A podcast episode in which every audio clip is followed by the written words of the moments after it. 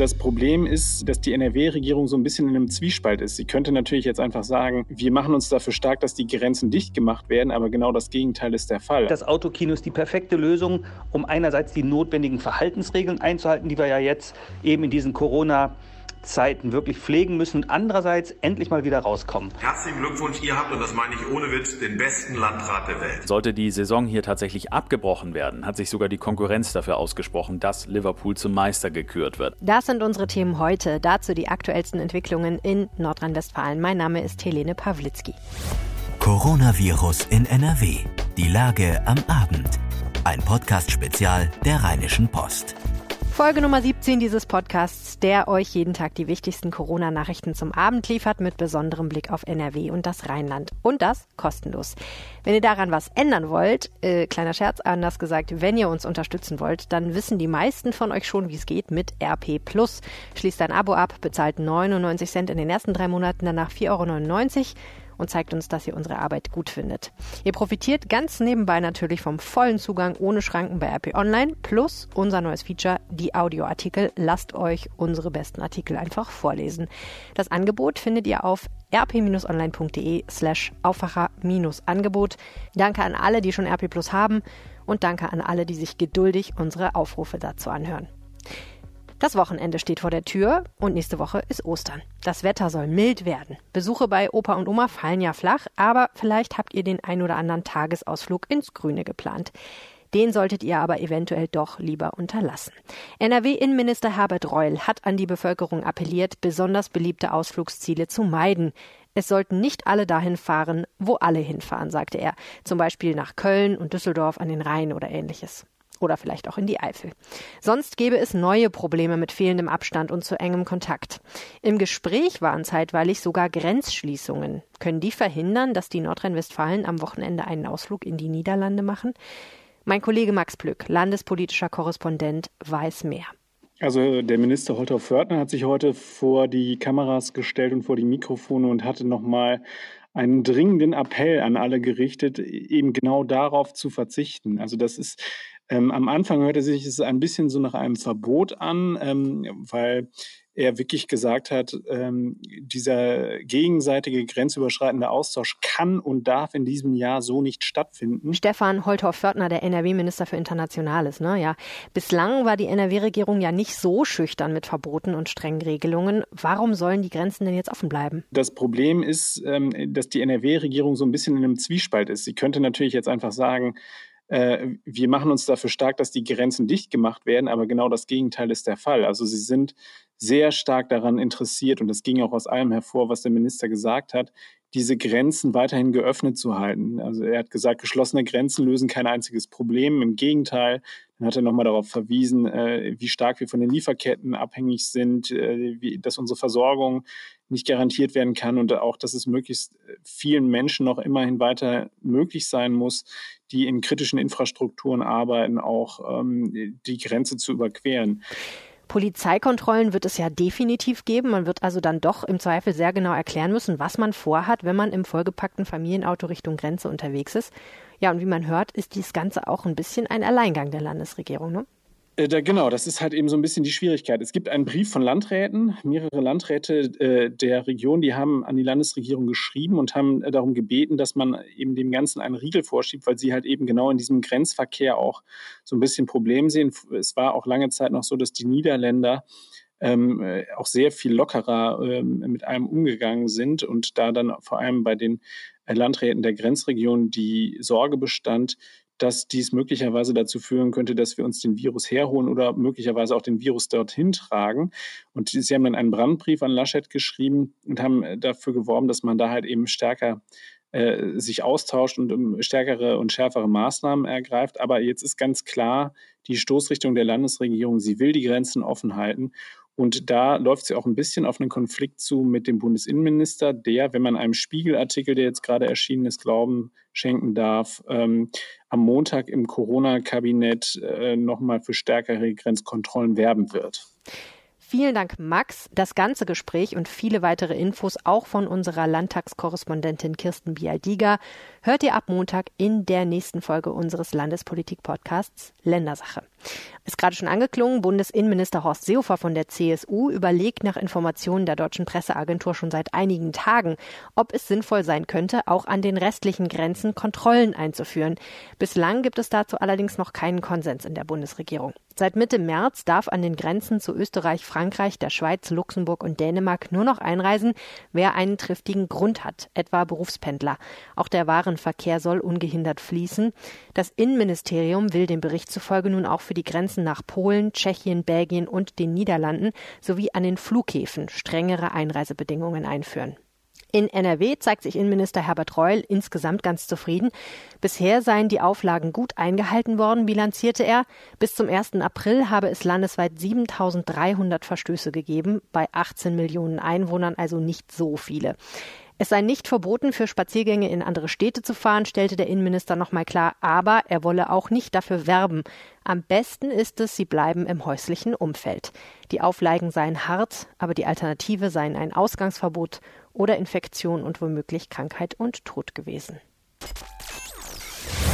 Das ist die Lage am Mittwoch, dem 18. März 2020 um 16 Uhr. In NRW gibt es mit Stand heute Vormittag 18.534 bestätigte Fälle. 220 Menschen sind in NRW an den Folgen einer Covid-19-Erkrankung gestorben. Die meisten Infizierten, nämlich 1657, gibt es in der Millionenstadt Köln. Im Kreis Heinsberg wurden 1406 Fälle bestätigt. Immer die aktuellsten Zahlen und Nachrichten findet ihr in unserem Live-Blog auf RP Online. Die Infektionszahlen verdoppeln sich in NRW etwas langsamer. Zurzeit liege der Zeitraum der Verdopplung bei 9,4 Tagen, sagte NRW-Gesundheitsminister Karl-Josef Laumann. Am Dienstag seien es noch 8,9 Tage gewesen. Laumann sagte, es gehe in die richtige Richtung. Im aktuellen Tempo sei aber immer noch mit 136.000 Infizierten in NRW Ende April zu rechnen. Er hoffe auf einen Verdopplungszeitraum von 12 bis 15 Tagen. Aktuell legen knapp 600 Corona-Infizierte auf Intensivstationen der NRW-Krankenhäuser. Rund 480 von ihnen müssten beatmet werden. Das Problem sei, dass man genug Beatmungsgeräte haben müsse. Trotz der steigenden Zahl an Corona-Todesfällen in Pflegeheimen will Gesundheitsminister Laumann keinen Aufnahmestopp. Es werde aber bei Neuaufnahmen eine 14-tägige Isolierung der neuen Bewohner und ausnahmslos Corona-Tests geben, sagte er. In 134 Pflegeheimen seien bisher 79 Menschen an Covid-19 gestorben.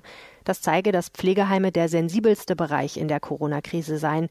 Laumann forderte außerdem die Heimaufsichten der Kreise auf, Einrichtungen verstärkt zu beobachten, da es ja ein striktes Besuchsverbot gebe. Er wolle das aber nicht als Kontrolle verstehen. Eine Gruppe renommierter Wissenschaftler plädiert für einen allmählichen Abbau der Corona-Beschränkungen. Diese müssten differenziert und unter kontinuierlicher Abwägung der Risiken nach und nach gelockert werden, so die Forscher um IFO-Präsident Clemens Füst und Martin Lohse, den Präsidenten der Gesellschaft Deutscher Naturforscher und Ärzte. Priorität müssten dabei Beschränkungen haben, die hohe wirtschaftliche Kosten verursachen oder zu starken sozialen und gesundheitlichen Belastungen führen, heißt es in dem am Freitag veröffentlichten Vorschlag der 14 Experten aus deutschen Universitäten und Forschungsinstituten. Regionen mit niedrigen Infektionsraten und freien Kapazitäten im Gesundheitssystem etwa könnten vorangehen. Beginnen sollten zudem Sektoren mit niedriger Ansteckungsgefahr wie hochautomatisierte Fabriken sowie Bereiche mit weniger gefährdeten Personen, etwa Schulen und Hochschulen. Mehr zu den Details lest ihr auf RP Online. Bundeskanzlerin Angela Merkel ist nach zweiwöchiger Corona-Quarantäne ins Kanzleramt zurückgekehrt. Wie Regierungssprecher Steffen Seibert sagte, hat sie ihre Geschäfte wieder persönlich in der Regierungszentrale aufgenommen. Selbstverständlich würden dort die bestehenden Abstandsregelungen beachtet. Gespräche mit anderen Regierungschefs führe sie per Telefon oder per Videoschalte. Merkel hatte am 20. März mit einem Arzt Kontakt gehabt, der dann positiv auf das Coronavirus getestet worden war. Der Mediziner hatte Merkel vorbeugend gegen Pneumokokken geimpft. Sie selbst hatte sich sich aber nicht mit Corona infiziert. Unzählige Sport- und Kulturveranstaltungen können wegen der Corona-Krise nicht wie geplant stattfinden. Aktuell ist die Rechtslage so. Werden Veranstaltungen auf einen anderen Termin verlegt, haben Verbraucher das Recht, das bereits bezahlte Geld für die Eintrittskarten zurückzuverlangen. Darauf weist die Verbraucherzentrale NRW hin. Sie hat jetzt den Ticketanbieter Eventim abgemahnt. Das Unternehmen hatte sich geweigert, das Geld für Tickets zurückzuerstatten. Die Begründung, die Tickets seien weiterhin gültig. Laut Verbraucherzentrale muss Eventim bis zum 17. April juristisch reagieren. Die Bundesregierung will ein Gesetz durch den Bundestag bringen, nach dem Veranstalter statt Geld auch Gutscheine ausgeben können. Das lehnt die Verbraucherzentrale ab. Sie wies zudem darauf hin, dass Eventim in den ihr vorliegenden Fällen nicht einmal Gutscheine angeboten habe. Übrigens leider auch abgesagt ist das traditionelle Radrennen rund um Köln. Es wird in diesem Jahr auch keinen Ersatztermin geben. Und auch das Festival CO Pop in Köln muss dran glauben. Gute Nachrichten dagegen kommen aus Düsseldorf. Dort gibt's ab demnächst etwas Neues. Ein Autokino. Die städtische Veranstaltungsfirma Die Live will das sehr bald aus der Taufe heben. Mein Kollege Uwe Jens Runau weiß mehr. Ja, Helene, das hätte man gar nicht gedacht, dass es in Düsseldorf nochmal Veranstaltungen gibt, die wir bis jetzt noch nicht in dieser Stadt hatten. Aber das ist jetzt der Fall. Auch ein Produkt äh, der Corona-Krise. Die Stadtspitze, speziell Oberbürgermeister Thomas Geisel, hat halt mit der Führung von Die Live gesehen, äh, da ist eine Chance, den Leuten die Möglichkeit zu geben, mal wieder vor die Tür zu kommen. Das öffentliche und soziale Leben ist nahezu zum Stillstand gekommen, sagt Geisel.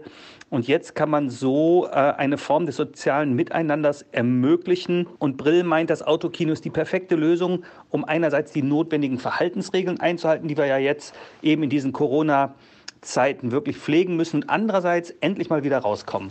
Und äh, das wird jetzt äh, in einem ja, Affenzahn aufgebaut auf dem Messeparkplatz P1. Der wird einigen noch in Erinnerung sein. Da sollte ja auch das Ed Sheeran-Konzert äh, stattfinden. Und äh, das ist eine asphaltierte Fläche. Ähm, Lärm gibt es auch keinen für die Nachbarn. Da komme ich gleich zu. Und äh, es wird jetzt die 400 Quadratmeter große Leinwand des Open-Air-Kinos, was wir alle aus dem Rheinpark und dem Sommer kennen, wird jetzt dort aufgebaut. Und am Mittwoch soll es schon losgehen mit dem Film Lindenberg, Mach dein Ding. Man darf also tatsächlich nur im äh, Pkw dahin kommen, zu zweit. Die eigenen Kinder bis 14 Jahre dürfen noch mit im Auto sein. Das Ticket kostet dann für das Auto 22 Euro. Und äh, wie es sich gehört, werden die Autos auch in einem Abstand von zwei Metern platziert. Ähm, die Fenster müssen nicht mehr geöffnet werden, um da Lautsprecher in das Auto zu hängen. Nein, das geht jetzt also über eine Radiofrequenz, die man einstellt, kann man dann im Auto äh, den Sound des Filmes verfolgen. Ja, was, was wird gezeigt? Äh, nach dem Lindenberg-Film kommt äh, der Fortuna-Film, Abstiegskandidat Nummer 1. Ähm, dann haben wir Narziss und Goldmund, Sean das Schaf, Nightlife, Parasite, der beim Oscar abgeräumt hat, kommt und die Karten sind ab sofort zu haben. Ich bin gespannt, wie das angenommen wird. Es sind, äh, ist wohl Platz so für 500 Autos. In Essen läuft das Ganze sehr gut. Die Düsseldorfer werden es bestimmt nutzen. Infos, wo es Karten gibt, gibt es auf autokino-düsseldorf.de und natürlich auf RP Online. Und noch mehr Düsseldorf-News hört ihr in der aktuellen Folge unseres Düsseldorf-Podcasts Rheinpegel, der heute am Freitagabend erscheint. Die EU-Kommission verzichtet auf Bitten der EU-Staaten und Großbritanniens vorübergehend auf Zollbestimmungen und Mehrwertsteuer für importierte Medizingüter und Schutzausrüstung. Das teilt EU-Wirtschaftskommissar Paolo Gentiloni mit. Dies betreffe unter anderem Gesichtsmasken, Virustests und Beatmungs Beatmungsgeräte. Die Ausnahme soll rückwirkend vom 30. Januar für sechs Monate gelten. Eine Verlängerung ist möglich. Verbraucherschützer warnen in Zeiten der Corona-Pandemie vor überteuerten Angeboten für Trockenhefe im Netz. Auf eBay etwa fand die Verbraucherzentrale Brandenburg Angebote wie eine Tüte Trockenhefe mit 7 Gramm für 10 Euro plus 1,55 Euro Versandkosten oder 16 Beutel für 44 Euro ohne Versandgebühren. Damit sei die dort angebotene Hefe durchweg fast teurer als Silber, kritisierte die Verbraucherzentrale am Freitag. Der Verband der Hefeindustrie hatte vergangene Woche bereits zu beruhigen versucht. Demnach gibt es trotz mancherorts leerer Regale genug Nachschub. Auf RP Online gibt es übrigens einen ganz tollen Artikel, was man auch ohne oder mit ganz wenig Hefe backen kann. Oder ihr setzt einfach mal einen Sauerteig an. Dafür braucht ihr nichts als ein paar Esslöffel Mehl, ein bisschen Wasser und ein paar Tage Zeit. Ein Mann, der im Zuge der Corona-Krise vorzeitig aus der Haft entlassen wurde, soll jetzt wieder ins Gefängnis zurück. Zwei Tage nach seiner Freilassung ist er laut Wuppertaler Polizei am Donnerstag in einem Einkaufszentrum in Remscheid als mutmaßlicher Ladendieb erwischt worden. Ein Beil hatte er auch noch dabei. In Gelsenkirchen gibt es in einem Polizeifall eine überraschende Wende. Am Mittwoch hatten Zivilfahnder der Polizei an einer Tankstelle zwei polizeibekannte Männer mit fast 1600 Atemschutzmasken angetroffen. Die Masken wurden daraufhin beschlagnahmt, weil die Polizei annahm, sie seien eventuell gestohlen. Heute nun legten die beiden Männer eine Rechnung vor. Die Polizei geht nach eigenen Angaben mittlerweile davon aus, dass die beiden Gelsenkirchener die Atemschutzmasken rechtmäßig erworben haben. Nach Rücksprache mit der Staatsanwaltschaft seien die beschlagnahmten Masken umgehend wieder ausgehändigt worden, teilte die Polizei mit. Kurz darauf hätten die Männer ein Gelsenkirchener Krankenhaus aufgesucht und dort fast 400 Atemschutzmasken gespendet. Auch in Düsseldorf gelten in der Corona-Krise strenge Regeln. Eine davon lautet, Prostituierte dürfen aktuell ihre Dienste nicht anbieten. Am Mittwochabend haben Mitarbeiter des Düsseldorfer Ordnungsdienstes festgestellt, dass in einem Hotel in Bahnhofsnähe offenbar kleiner Scherz, reger Verkehr herrschte. Mehrere Prostituierte wohnten in dem Hotel und arbeiteten dort wohl auch fleißig. Inzwischen hat die Stadt das Haus geräumt und versiegelt und natürlich ist auch ein Bußgeld für die Betreiber sehr wahrscheinlich. Liebe Menschen im Kreis Heinsberg, viele Grüße und die allerbesten Wünsche vom kompletten Team der Heute-Show. Die Stimme kennt ihr vielleicht, das ist Oliver Welke. Kennt ihr vielleicht aus der ZDF-Satire-Sendung Heute-Show. Und der hat auf Facebook eine nette Botschaft nach NRW geschickt. Was ihr äh, durchmacht und durchgemacht habt in den letzten Wochen ist extrem. Und wenn man sieht, mit wie viel Ruhe und Zusammenhalt ihr das hingekriegt habt, kann man nur sagen, alle Hüte ab. Und natürlich herzlichen Glückwunsch, ihr habt, und das meine ich ohne Witz, den besten Landrat der Welt. Grüße nach Heinsberg. Fußball ist ja aktuell eher ein trauriges Thema. Die Europäische Fußballunion UEFA rät ihren Mitgliedsverbänden nun von einem Abbruch der nationalen Fußballligen ab. Eine solche Entscheidung sei verfrüht und nicht gerechtfertigt, schreibt die UEFA in einem Brief. In Belgien ist trotzdem die Saison für die erste Fußball-Bundesliga für beendet erklärt worden. Wie sieht die Planung in anderen Fußballligen aus? Wir hören uns mal. Hallo aus Rom. Ja, hier in Italien werden jetzt erstmal alle Spieler getestet, einfach um zu sehen, wie viele sich tatsächlich das Coronavirus eingefangen haben. Und dann wird entschieden, ob es möglicherweise Ende Mai, Anfang Juni wieder losgeht. Und der oberste Sportmediziner hier, der stellte auch schon klar, wir entscheiden, nicht die Clubfunktionäre. Und so sieht es wohl auch in der Stürmer Lukaku. Der postete nämlich, die Gesundheit geht vor, alles andere ist zweitrangig. Aus Rom, Claudia Wächter. Ja, hier in England in der Premier League ist Jürgen Klopp mit dem FC Liverpool Tabellenführer und das mit großem Abstand 25 Punkte vor Manchester City. Zwei Siege fehlen noch zum Titel und sollte die Saison hier tatsächlich abgebrochen werden, hat sich sogar die Konkurrenz dafür ausgesprochen, dass Liverpool zum Meister gekürt wird. Aber einen Abbruch will man hier unbedingt vermeiden. Ein Szenario, über das offenbar nachgedacht wird. Die verbleibenden Spiele werden ohne Publikum ausgetragen, nur fürs Fernsehen. Es wird an einigen wenigen Orten gespielt, vielleicht einfach auf Trainingsplätzen und die Teams bleiben während dieser Zeit wie bei einer WM in Quartieren, die natürlich unter Quarantäne stehen. Ein paar Profis hatte es hier erwischt, auch den Arsenal-Trainer Mikel Arteta, aber inzwischen sind die alle wieder fit und hoffen, dass es mit dem Fußball irgendwann weitergeht. Aus London Philipp Detlefs. In Spanien lautet die Devise bisher, die Liga wird auf jeden Fall zu Ende gespielt, vielleicht im Juli oder August, wenn das Grübse vorbei ist.